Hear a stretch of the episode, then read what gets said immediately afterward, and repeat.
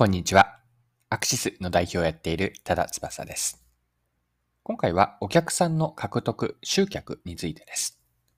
面白いと思ったユニクロとマルニのコラボレーションからマーケティングや商品開発にも学べることを見ていければと思います。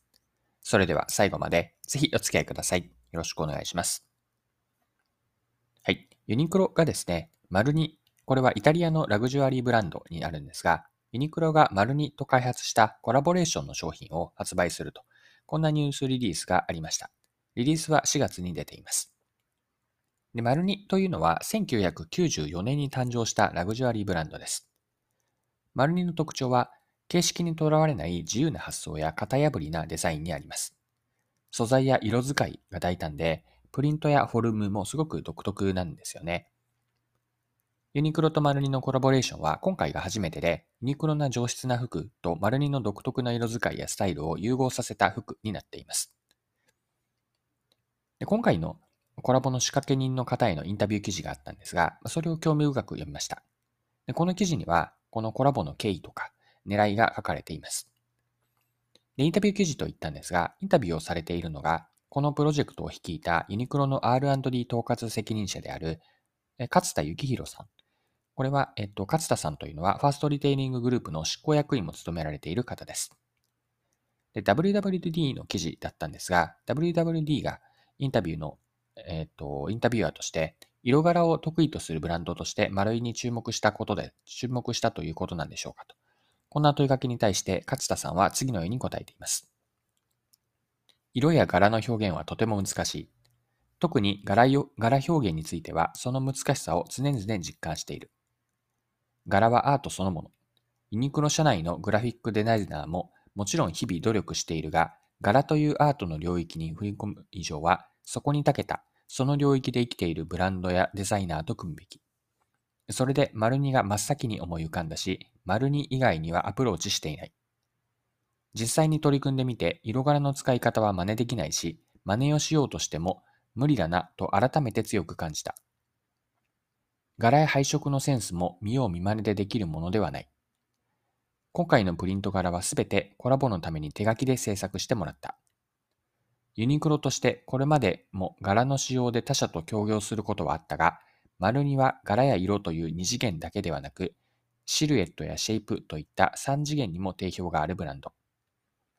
シルエットやディティールを含め、洋服全体としての完成度をお互い突き詰めることができた点で非常に意義がある。以上が WWD の2022年5月19日のインタビュー記事からの引用でした。でコラボレーションの服を作るにあたって、服の機能とデザインのところで明確な2社での役割分担があったんですよね。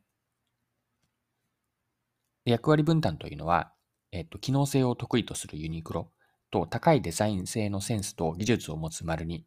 でこのコラボというのは両者の強みをすごく活かしているなというふうに思います。で、マルニとのコラボ服というのは、ベーシックを基調とするユニクロの服にはない大胆なデザインなんですよね。で、ここにユニクロだけでは実現が難しいと思っているんですが、ここで言っている難しいには2つの意味があります。1つ目の意味は、先ほどのインタビュー記事で語られていたように、ユニクロだけでは目指す技術レベルには達していなかったこと。もう一つ別の難しさがあると思っていて、仮にユニクロが技術を持っていたとしても、今回のような斬新な服をユニクロが出す判断ができたかどうかなんですね。というのは、ユニクロのベーシックな服とはデザインが今回違いすぎていると思っていて、今までとイメージと全く異なる服を出せ、出せたとしても、技術的に出せたとしても、消費者には受け入れられない可能性があるからです。でここにですね、マルニーとのコラボの意味があると思っているんです。イタリアのラグジュアリーブランドでデザインが斬新な特徴のコラボとの、マルニとのコラボレーションなら、ユニクロが今までにない奇抜なデザインとも言えるデザイン、奇抜な、奇抜とも言えるデザインの服を出してきても違和感ってないんですよね。むしろ限定コラボの商品だからこそ、これまでと全く違うイメージで大胆なデザインの服を作れるわけです。丸にはユニクロに新しいイメージを加えるための、いわばお墨付きのようなものなんです。コラボ相手として、マルニといういわば、こう、なんて言うんでしょう、印籠のようなものを掲げることで、ユニクロにスパイスを与えているんです。今、スパイスという言葉を使ったので、このまま例えとして続けると、今までは薄味で家庭料理のような和食を中心に提供していた飲食店が、期間限定で香辛料たっぷりの辛口料理を他の店でのコラボメニューとして出すイメージなんですね。もしコラボでないといきなり味が180度変わってお客さんは戸惑うでしょう。しかしコラボレーションならあの店のメニューが再現されたスパイシー料理もたまにはいいよねと。こんな風になると思うんですよね。常連客はいつもとは違う限定メニューを食べたくなるし、これまでに一度も来たことがない辛い料理が好きな人も新しく食べに来てもらえると。で、これと同じことがユニクロとマルニのコラボ服でも起こるんです。ユニクロの既存のお客さんだけではなくて、マルニのような服が好きで、普段はユニクロで服を買わないような人もユニクロに来店してくれるんです。マルニとのコラボレーションの服だけではなくて、ユニクロの元々のベーシックな服も手に取ってもらうことが期待できます。はい、そろそろクロージングです。今回はユニクロとマルニのコラボを取り上げて、マーケティングに学べることを見てきました。まあ、最後に学びとして、まあ、コラボレーションでどうやって変化を作って、既存客と新規客の両方を獲得するのか、ここのまとめをしておきます。